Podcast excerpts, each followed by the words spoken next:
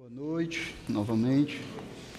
Uma alegria estarmos aqui reunidos né, nesse primeiro culto do ano para louvarmos e engrandecermos o nome do nosso Deus. Queria que vocês abrissem, por gentileza, a Bíblia de vocês, em Romanos, capítulo 12.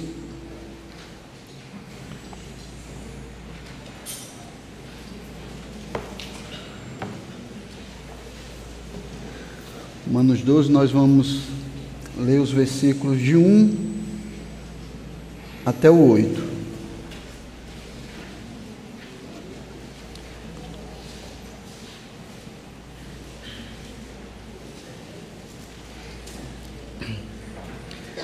Diz assim a palavra do Senhor.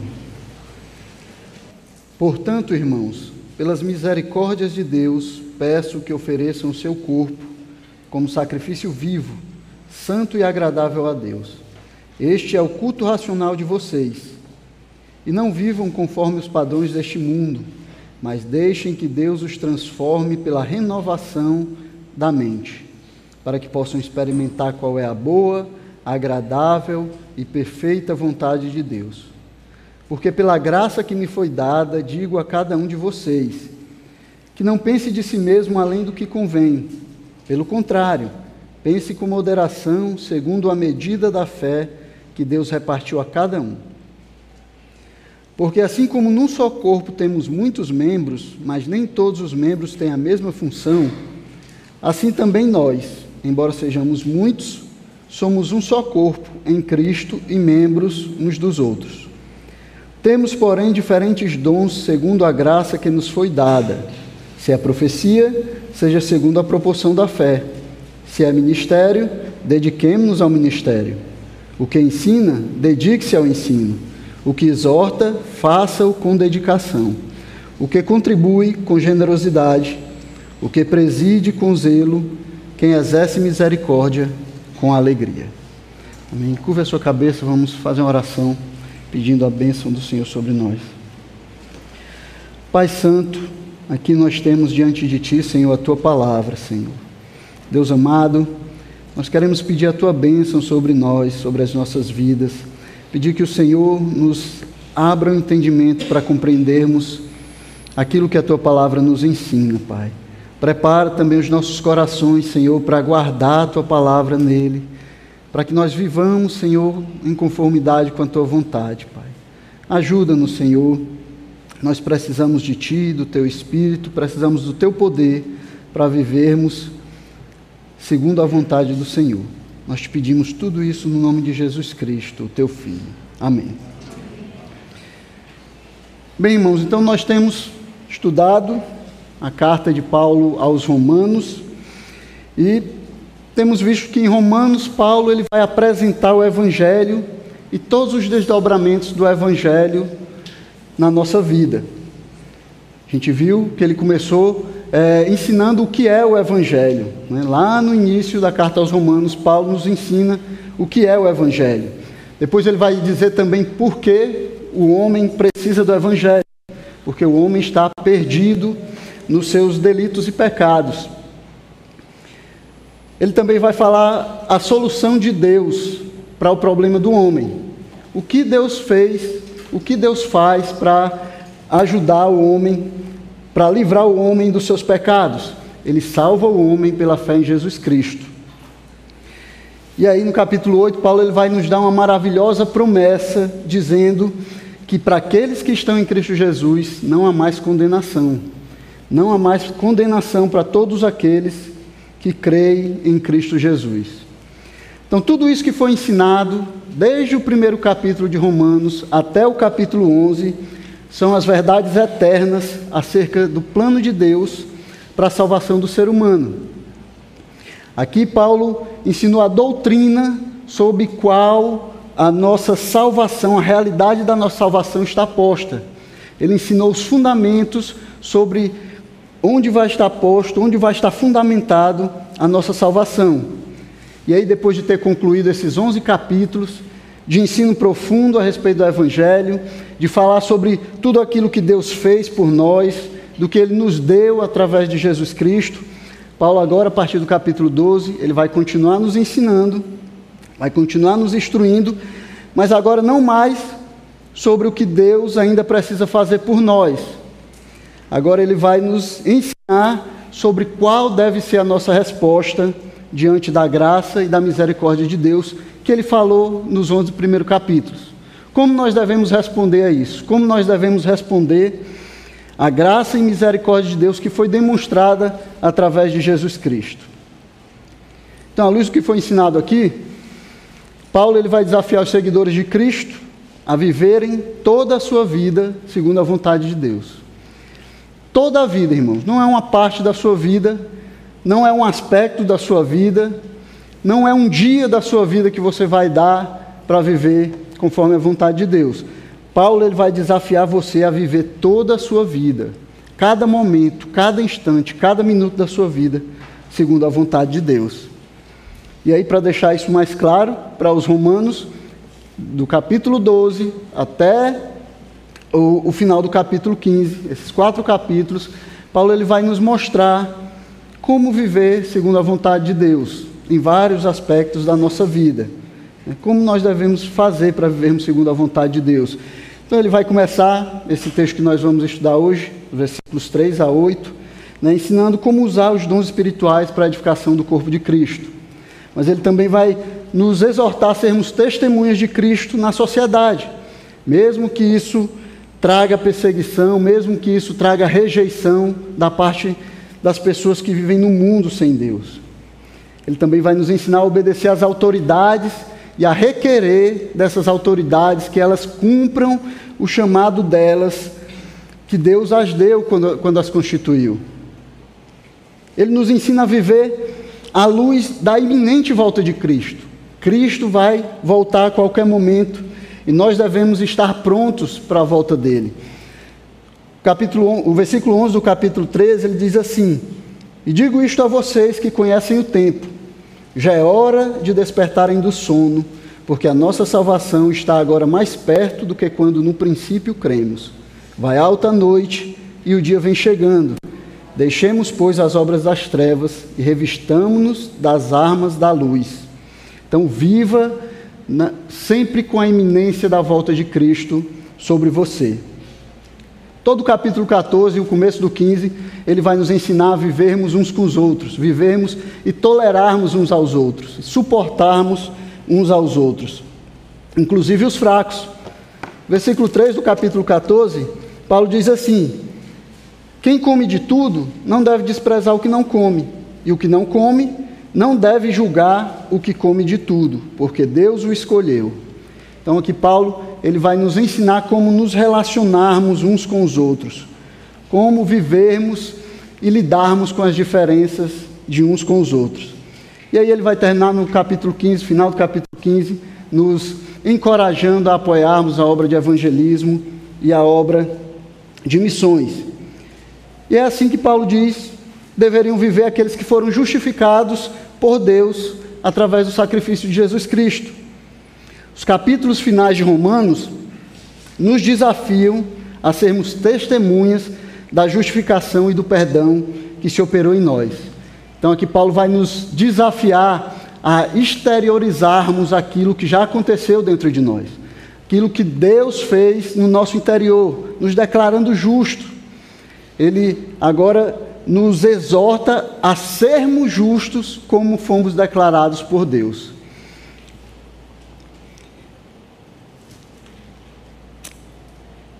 E nos dois primeiros versos desse capítulo, capítulo 12, que nós começamos a estudar, ele nos, diz que nós só podemos fazer isso se nós nos distanciarmos desse sistema mundano, que é contra Deus, se nós nos distanciarmos desse sistema de valores que opera contra Deus, que vai contra os valores e os padrões da palavra de Deus, e ao mesmo tempo ser transformados pela renovação da nossa mente, ao mesmo tempo nos deixar ser transformado pela renovação da mente que Deus está operando em nós.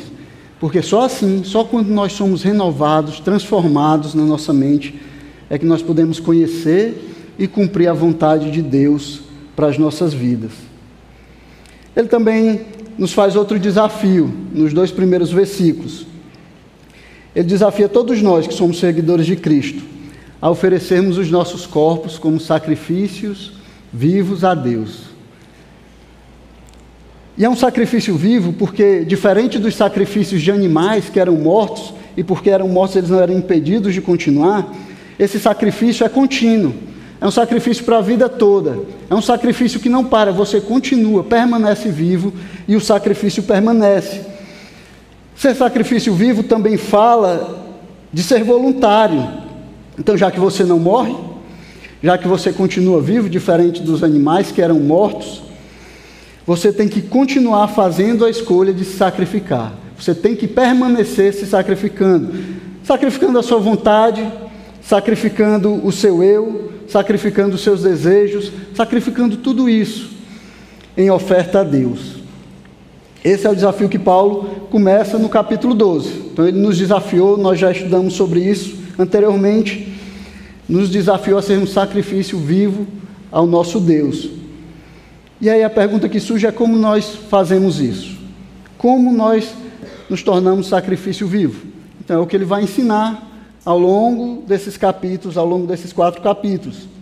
E aqui especificamente, nos versos, capítulo 12, versos 3 e 8, Paulo vai, vai nos mostrar uma forma prática de nós sermos sacrifício vivo a Deus. Servir uns aos outros na comunidade, através do, do exercício dos dons espirituais. Então, o ensino de Paulo aqui nesses versículos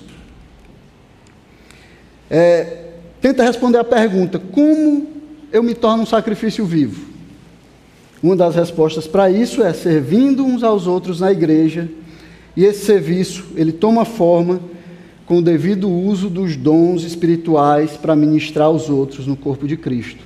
É assim que nós nos tornamos sacrifício vivo. Então, nesses versos, Paulo vai nos exortar vai exortar os crentes a fazerem o correto uso dos seus dons espirituais, a pensarem nos seus dons como dado a eles, mas para o bem do outro, a enxergarem como cada um tem um papel no desenvolvimento da comunidade dos santos, como cada pessoa foi chamada por Deus e colocada na igreja para ajudar para que esse corpo ele cresça e se torne mais parecido com Cristo. Ele vai nos desafiar a pensarmos como Deus conduz a unidade através da diversidade. E mais do que isso, Deus, ele gera a unidade através da diversidade, através das diferenças, através dessa dependência e dessa complementariedade que existe entre os dons que ele resolveu dar de maneira diversa, de maneira diferente na igreja de Cristo. Então, como é que Paulo vai nos exortar isso? Como é que Paulo vai nos ensinar? O que, é que ele vai nos dizer a respeito do uso desses dons? É o que nós vamos ver agora. Paulo vai começar nos ensinando a respeito disso, a respeito do uso dos nossos dons, a respeito de como nós nos tornamos sacrifício vivo a Deus, iniciando no versículo 3, falando sobre a autoridade que estava por trás dessa exortação e dessa instrução que ele vai dar. Ele começa o versículo 3 dizendo assim: Porque pela graça que me foi dada, digo a cada um de vocês. Então ele começa falando da autoridade para exortar os irmãos de Roma.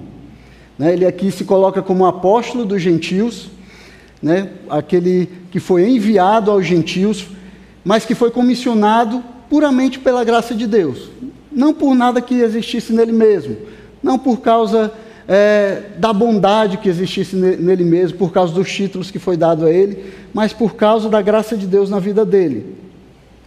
Essa autoridade divina que dá a Paulo o poder para requerer dos crentes de Roma com respeito aos dons espirituais. É por causa dessa graça que está sobre a vida de Paulo que ele pode exortar os crentes, que ele pode instruir os crentes, que ele pode ensinar a respeito dos dons espirituais. Percebam que Paulo ele não está falando aqui da sua opinião, não é a opinião dele que ele está colocando para a igreja. Ele não está expondo também as suas preferências, né? não é a maneira que Paulo achava melhor para que os dons fossem usados. Ele também não está expondo nenhuma estratégia e nenhuma nova tendência de como a igreja deve ser administrada ou como os irmãos devem fazer uso daquilo que Deus lhes deu. Paulo não está falando de nada que vem dele mesmo, não está falando de nada que vem de sabedoria humana. Ele está falando aqui com a autoridade que vem de Deus. Ele está falando aqui sob a graça de Deus. Então a autoridade de Paulo aqui está intimamente ligada à graça de Deus sobre a vida dele. A graça de Deus que comissionou Paulo. E essa graça que ele está falando aqui é a graça é, de ser apóstolo, a graça de ter sido comissionado por Deus, de ter sido enviado à igreja de Deus, né, de ser líder da igreja de Deus e instruir a igreja de Deus. É a graça dada a ele por Deus para cumprir o ministério e apostolado que Deus confiou a ele. Essa graça que estava sobre Paulo dava a ele autoridade para instruir a igreja a respeito dos dons que o próprio Deus deu à igreja. Então a autoridade de Paulo aqui só é autoridade para a igreja porque era divina, né? porque era delegada a ele, porque a origem dessa autoridade vinha de Paulo, né? não se originava nele mesmo. Paulo é, não se originava em nada que Paulo tinha, nem nada que Paulo sabia, nada especial que Paulo sabia. Mas ela se originava de Deus e tinha sido delegada a ele pela graça de Deus. E Paulo sabia disso, Paulo reconhecia isso e nem procurava é, dizer que isso era diferente. É por isso que ele começa falando aos crentes, informando aos crentes que aquilo que ele vai dizer, aquilo que ele vai instruir, ele vai dizer debaixo da graça de Deus que foi concedida a ele. O que Paulo vai ensinar para os crentes aqui é aquilo que o Senhor o comissionou para fazer. Ele está debaixo da graça de Deus para instruir aqueles que Deus o enviou para instruir. E essa é uma primeira lição que Paulo nos ensina aqui, irmãos, que nós deveríamos aprender. Tanto quando nós é, precisamos usar de autoridade debaixo da graça de Deus, mas principalmente quando nós é, estamos sob a autoridade de alguém. Nós precisamos entender que é a graça de Deus e que é a autoridade delegada de Deus que é exercida por aquela pessoa. Nós temos que entender isso porque cada vez mais dominadores têm surgido, tentando tomar a igreja para eles mesmos. Cada vez mais homens têm surgido, tentado tomar o poder, tentado se mostrar como aqueles que são donos da verdade, que têm todo o poder sobre os irmãos. E aí eles acrescentam títulos a eles mesmos. Eles ungem a eles mesmos. E acham que com isso eles vão ganhar autoridade. Acham que por, causa daquilo que eles é, colocam sobre eles mesmos, eles vão ter a autoridade de Deus. Então eles usam as promessas e os dons de Deus que foram dados para abençoar o povo de Deus, mas eles usam para dominar a consciência das pessoas. Usam para se tornar dominadores daqueles que foram chamados por Deus. E nós não podemos deixar que isso aconteça. Nós temos que estar atentos à graça de Deus sobre a vida daqueles que o Senhor colocou para nos liderar, daqueles que o Senhor chamou para liderar a sua igreja, para dirigir a sua igreja. Aqui nessa igreja, nós não queremos fazer desse jeito. Pela graça de Deus, é, os pastores dessa igreja, eles querem, na medida do possível, ser como Paulo, né? se conduzir e conduzir vocês e guiar vocês debaixo da graça de Deus e da instrução da Sua palavra. E se qualquer um que recebeu a graça e o privilégio de pastorear a igreja de Deus, ele tentar se colocar sobre a igreja de Deus como dominador, se ele for além do que a palavra de Deus diz, ou ensinar menos do que a palavra de Deus diz, ele deve ser tirado daqui. Ele não deve é, estar exercendo o ministério que Deus o chamou para exercer. E aí eu não quero que vocês entendam mal. Né?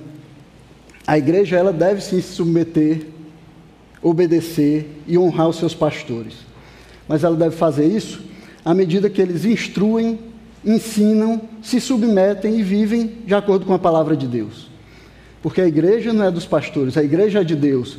E é Deus que governa a sua igreja. Deus escolheu governar a sua igreja através da sua palavra.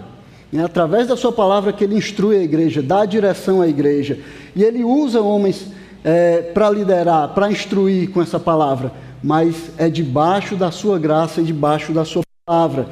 Né? Os homens que o Senhor chama para servir como líderes da sua igreja, eles devem é, se considerar servos daqueles a quem eles estão servindo. Né? Se Jesus podia dizer, no meio de vocês, eu sou como aquele que serve. Se Jesus, se Jesus podia dizer desse jeito, então não pode ser exigido nada menos dos, nada menos dos pastores que ele chamou para servir o seu rebanho. Eles são chamados para servir o seu povo. E é assim que eles deveriam olhar para eles mesmos.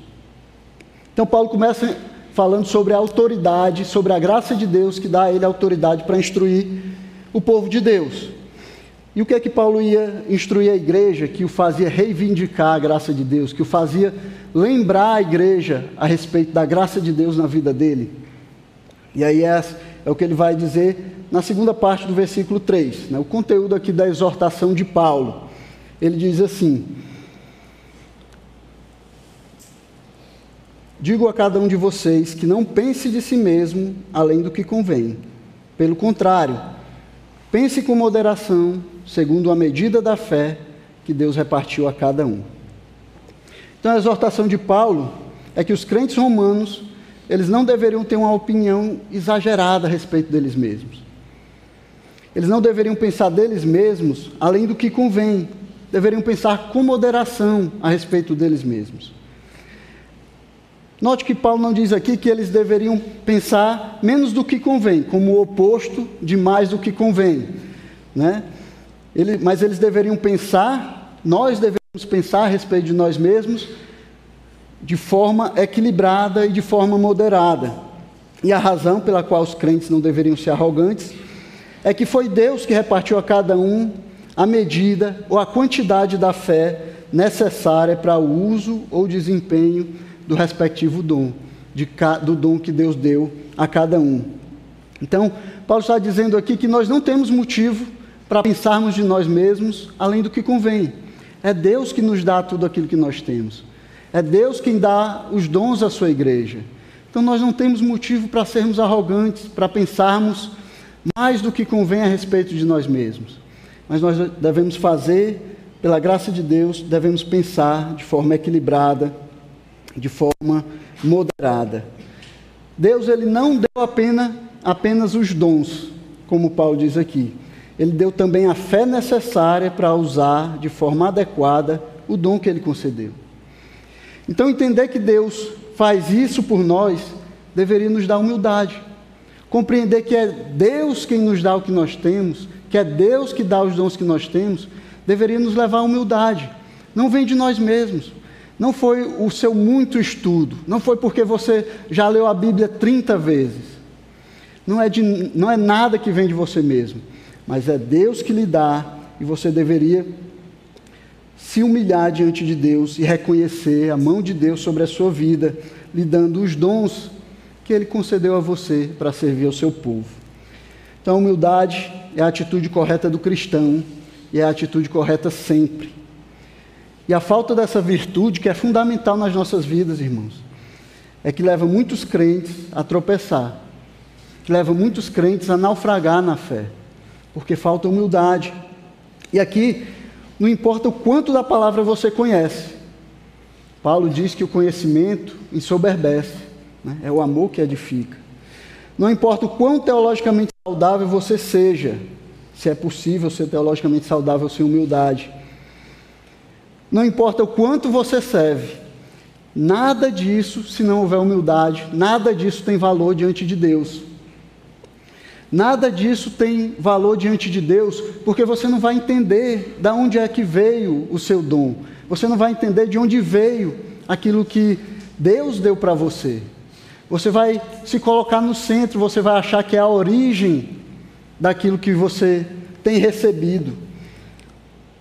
Todas essas coisas sem humildade são sem valor, porque você está se concentrando em você mesmo. Você se colocou no centro. Você é o centro e todas as outras coisas estão girando em torno de você. Então você, ao invés de ver Jesus no centro, ao invés de ver Jesus naquele lugar central, movendo todas as coisas, você se colocou no centro. Você está se concentrando em você mesmo. por isso todo o resto é sem valor. Porque pessoas que se colocam no centro, elas não conseguem ver de onde vêm as bênçãos que elas têm, os dons que elas receberam. E não se enganem, irmãos, apesar do que se diz muito por aí hoje em dia, as pessoas elas não sofrem de baixa autoestima. Pelo contrário, o problema do pecador é exatamente outro, é exatamente o oposto. O problema do pecador é a hiperautoestima. Essa é a atitude essencial do ser humano pecador. É sempre achar dele mais do que convém. É sempre pensar melhor do que convém a respeito dele. É sempre pensar que ele pode mais, que ele é mais importante do que é. Essa, esse é o pensamento essencial do ser humano pecador. E isso desde o começo. Né? Foi o engano de achar que podia ser mais do que era que levou Eva a comer do fruto que Deus disse que não deveria comer. E quando ela deu para o seu marido, foi porque Adão pensou que ele podia ser mais do que ele tinha sido feito para ser. Ele pensou que ele podia ultrapassar e deixar de ser humano e ser Deus. Foi por isso que ele comeu do fruto. Foi por se sentir também mais importante do que ele realmente era, que Caim ficou irado quando a sua oferta não foi aceita, mesmo que ela não tenha sido oferecida de acordo com a vontade de Deus, mesmo que ela não tenha sido oferecida pela fé, mesmo que ele tenha oferecido de forma errada, ainda assim, porque ele se achava mais importante do que era, ele ficou irado. E essa ira levou ele a matar o seu irmão, porque ele achava que era mais importante. Ninguém, ninguém mais podia ser mais importante do que ele. E é porque nós nos sentimos mais importantes do que os outros que nós ficamos irados e reclamamos, por exemplo, quando alguém nos fecha no trânsito, ou quando o carro da frente está andando muito devagar e não deixa você passar e aí atrapalha o seu dia, deixa você atrasado. Ou quando o carro da frente não sai assim que o sinal ficou verde e aí ele atrapalhou todo o seu dia. É por isso que você reclama disso, é por isso que você fica irado com essas coisas.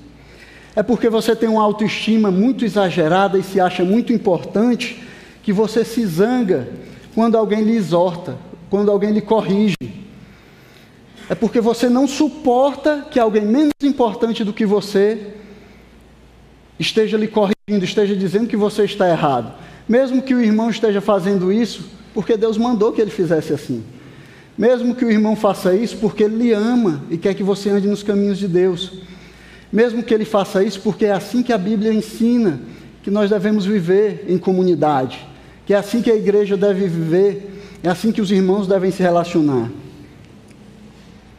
E é porque você se sente superior que você se ira quando alguém esquece de falar o seu nome, quando não lhe dá a honra que você acha que merece, quando não pergunta como você está, como vai a sua família, quando não lembra de você. É porque você se sente mais importante do que os outros que você se ira com todas essas coisas. E aqui eu não quero justificar os irmãos que não se importam com os outros quando deveriam se importar. Eu só estou questionando é, o fato de você achar que isso é um direito seu. Não é direito seu ser lembrado sempre. Não é direito seu que as pessoas perguntem como você está.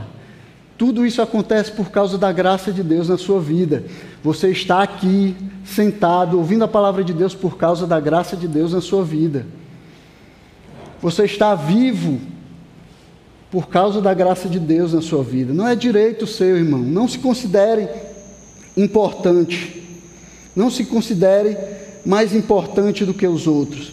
E esse é um problema antigo. Né? A gente viu, começou lá no Éden, Paulo falou sobre esse problema, os apóstolos falaram a respeito desse problema, os pais da igreja falaram a respeito disso. O amor próprio exagerado, corrompido, é um problema há muito tempo do ser humano. E aí, um dos pais da igreja, Agostinho, na sua obra Cidade de Deus, ele escreveu sobre dois amores. E ele começou o livro dizendo assim: Duas cidades são formadas por dois amores. A terrena, por amor a si mesmo, e o desprezo a Deus. e a celestial, por amor a Deus e o desprezo a si mesmo. Duas cidades construídas, alicerçadas sobre dois amores. Um amava a Deus e desprezava a si mesmo, mas o outro amava a si mesmo e por causa disso desprezava a Deus. Então, como Agostinho compreendeu bem aqui, não pode existir dois amores no coração do homem ocupando o mesmo lugar.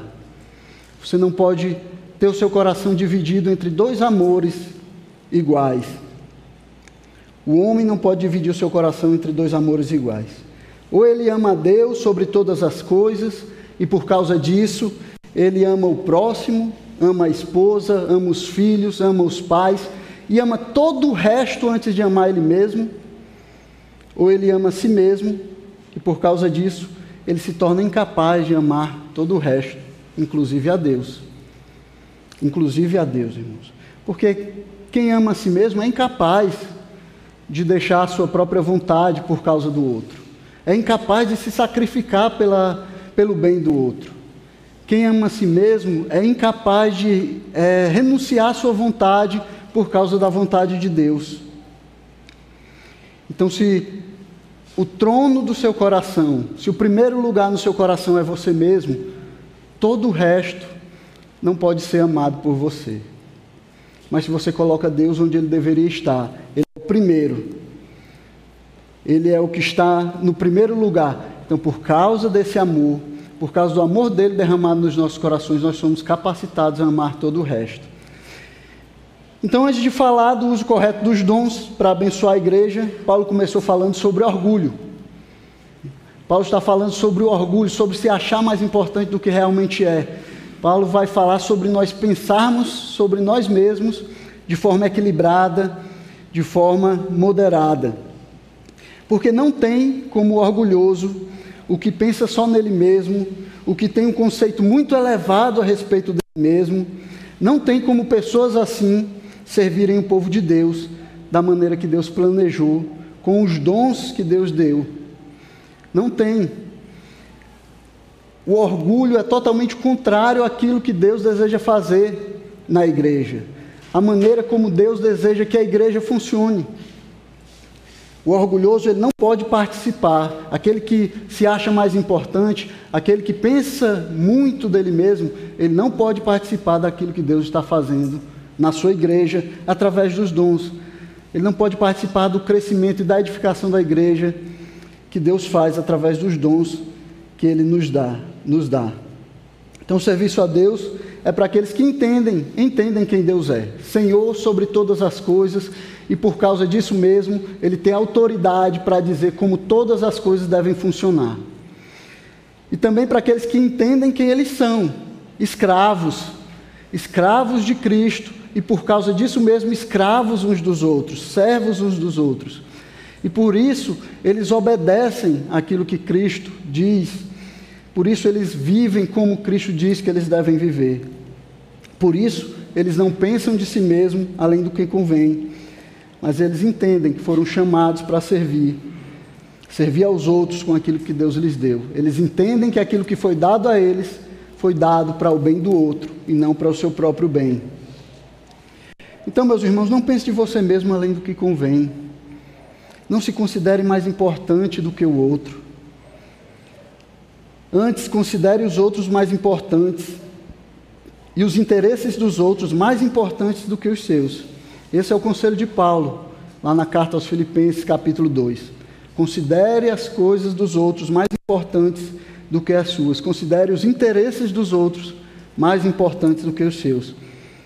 Só assim é que nós podemos, poderemos fazer aquilo que Deus quer que nós façamos na igreja, no corpo de Cristo e servimos aos outros.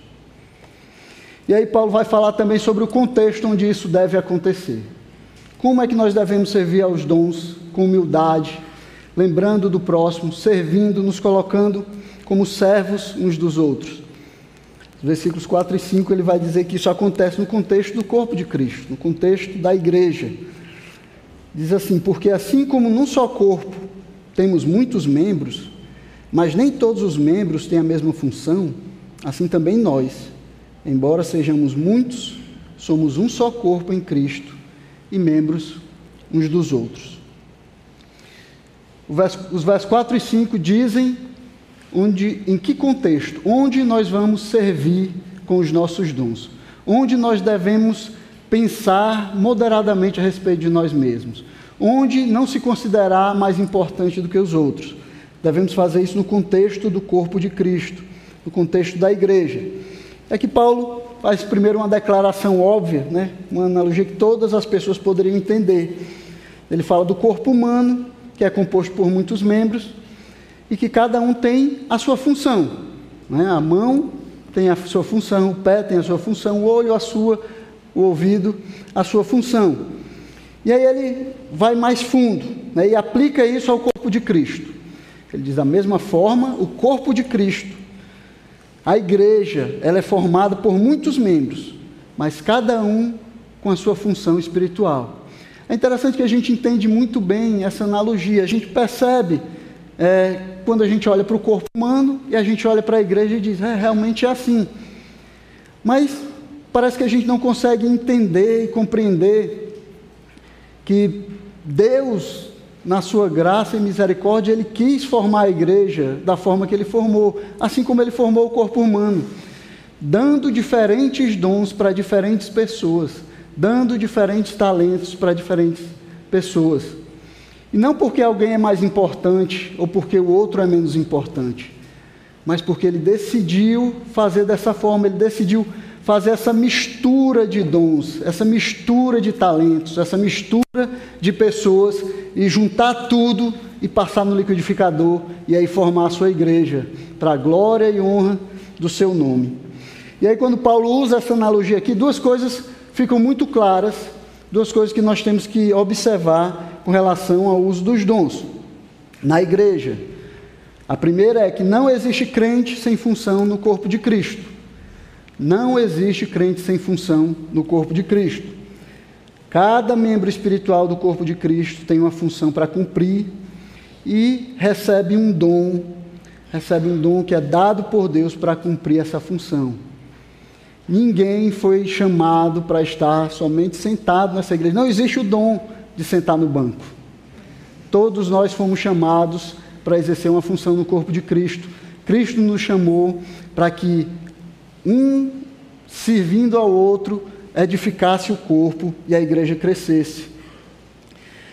Portanto, irmãos, deixar de fazer aquilo que você foi comissionado por Deus a fazer na igreja, no corpo de Cristo, é roubar dos irmãos aquilo que Deus quer fazer com eles e escolheu fazer por seu intermédio.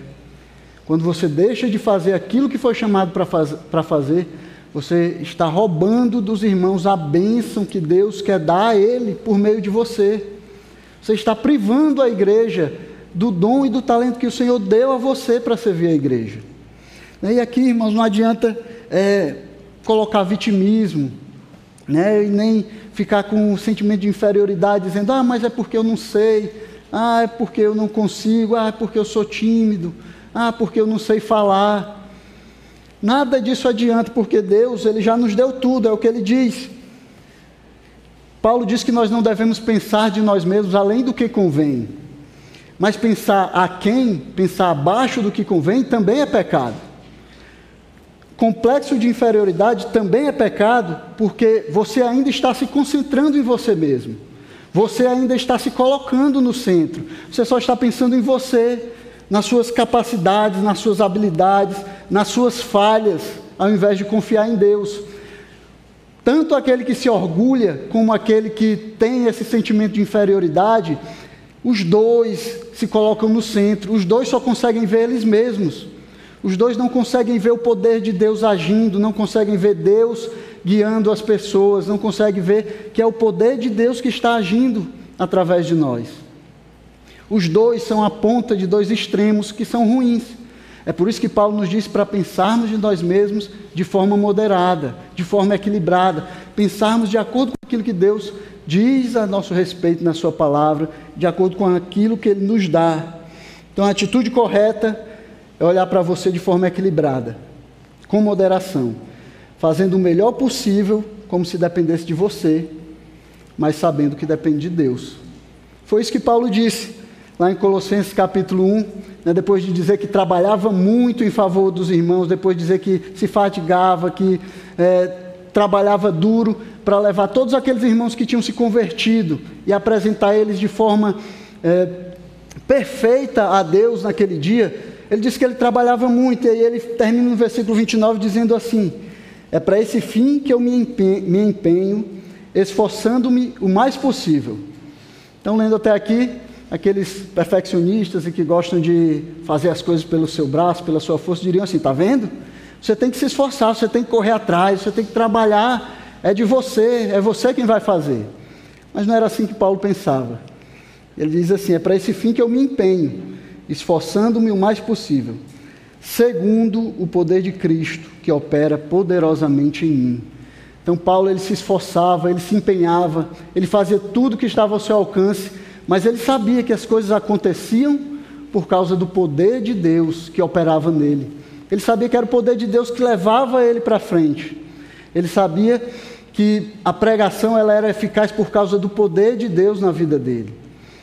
Isso não fazia Paulo trabalhar de forma relaxada, deixar as coisas acontecerem de qualquer forma. Não, fazia ele se empenhar, fazia ele se esforçar o mais possível. Mas também não deixava Paulo orgulhoso, ele não ficava pensando, ah, é porque eu faço, é porque eu corro, é porque eu me esforço. Ele entendia, era o poder de Deus, era o poder de Cristo que operava nele, e por causa dele, e por causa do poder de Cristo, o reino de Deus avançava através de Paulo. Paulo pregava o seu evangelho e as pessoas se convertiam. Deus era glorificado na vida dele.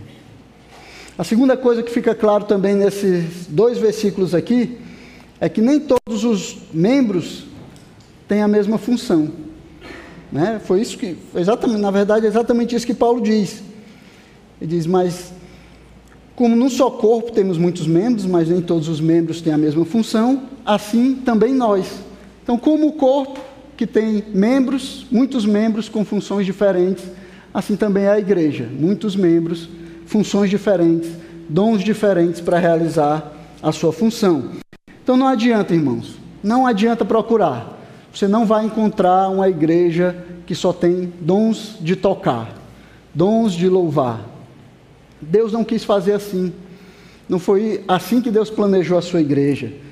Então não vai ter essa igreja onde todas as pessoas lá têm somente o dom de tocar, o dom de cantar, e todo mundo que chega naquela igreja acaba recebendo esse dom e se torna um músico.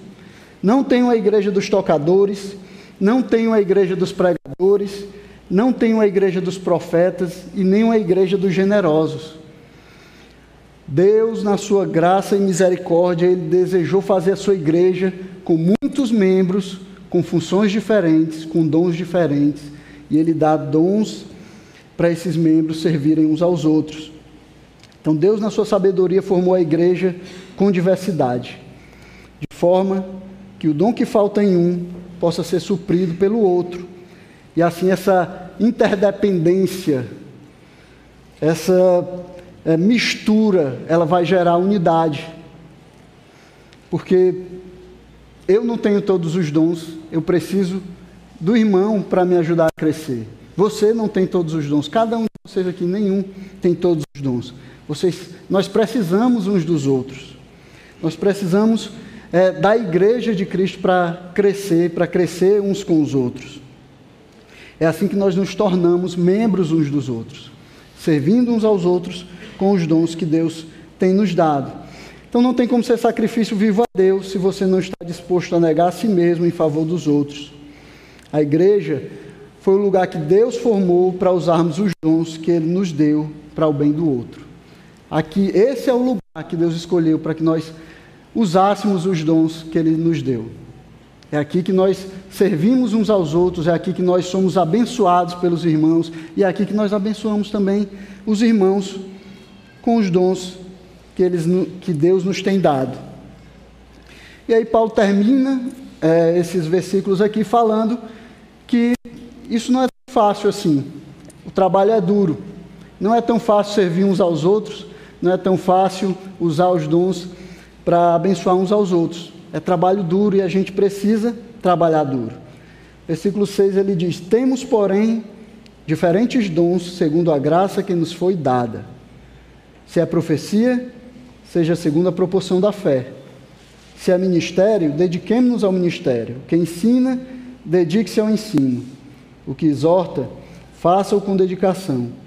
O que contribui com generosidade, o que preside com zelo, quem exerce misericórdia com alegria. Então, Paulo termina dando aqui uma lista, uma relação de dons, né, que não pretende ser exaustiva, que não tem todos os dons que existem ou que possam existir, mas Paulo usou esses dons aqui para exemplificar a maneira como o trabalho e o uso dos dons ele deve funcionar na igreja, como nós devemos usar os nossos dons em favor dos irmãos, como nós devemos é, nos doar, como nós devemos servir uns aos outros. Então o trabalho é duro, ninguém deve estar enganado com relação a isso, ninguém deve pensar que vai ser fácil. Ah, é moleza, Deus me deu o dom, então vai ser moleza fazer isso. Não, é trabalho duro, exige fé, exige dedicação, exige zelo e exige que seja feito com alegria. Exige que nós nos alegremos quando servimos uns aos outros. É que nós nos coloquemos como servos uns dos outros e nos alegremos, porque Deus nos dá a oportunidade de servir uns aos outros.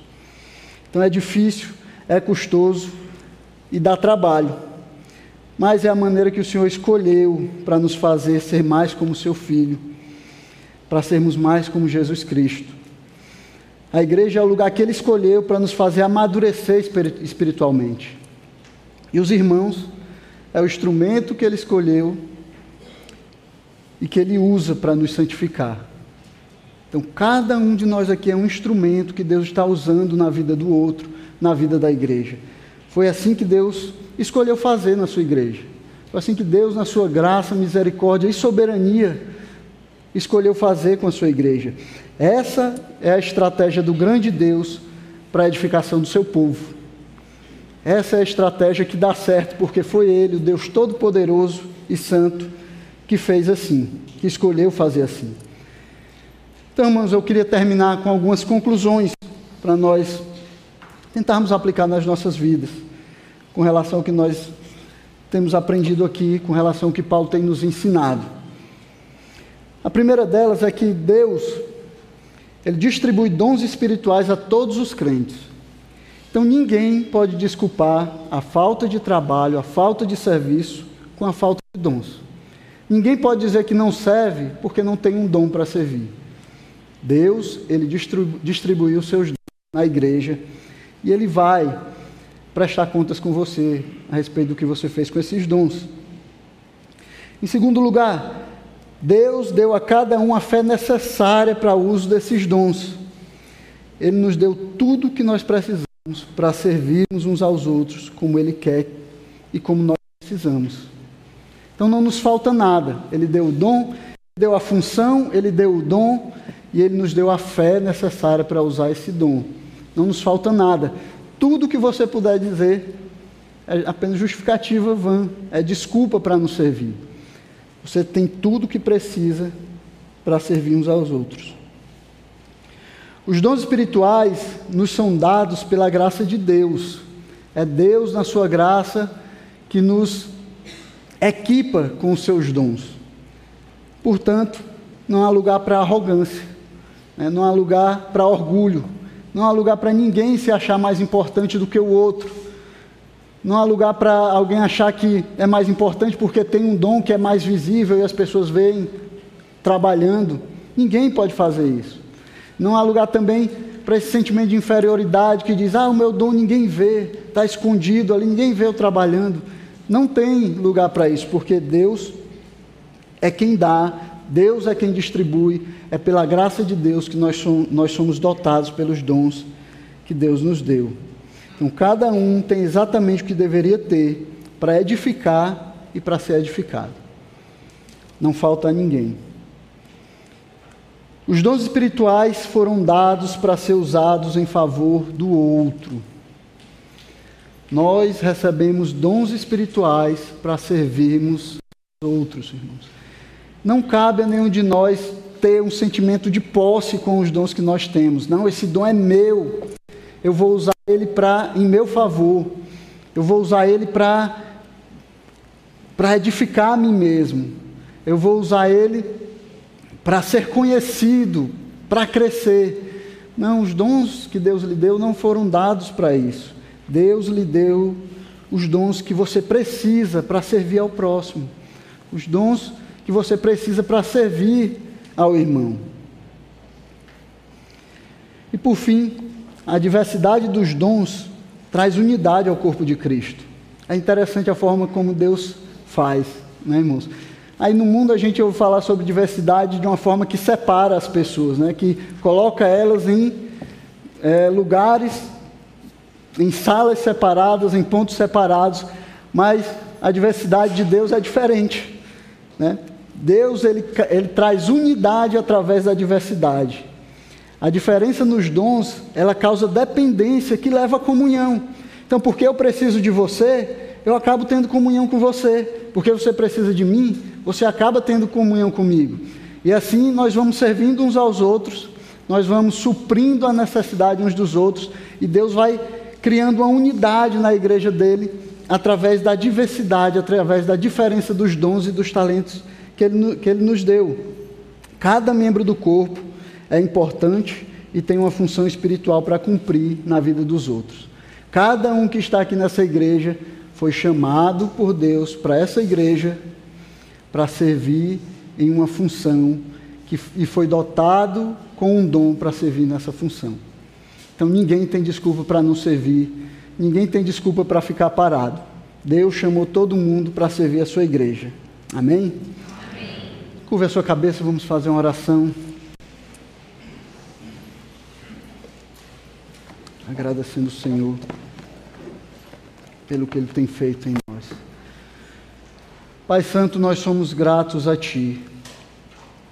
Nós somos gratos pela Tua bondade, misericórdia e graça, Senhor, que nos dirige, que nos dá dons espirituais, Senhor, para nós servirmos a Tua igreja, servirmos ao Teu povo. Senhor Deus, ajuda-nos, Senhor, a fazermos uso desses dons, Senhor, ajuda-nos a utilizarmos, Senhor, como o Senhor planejou que nós fizéssemos, Pai.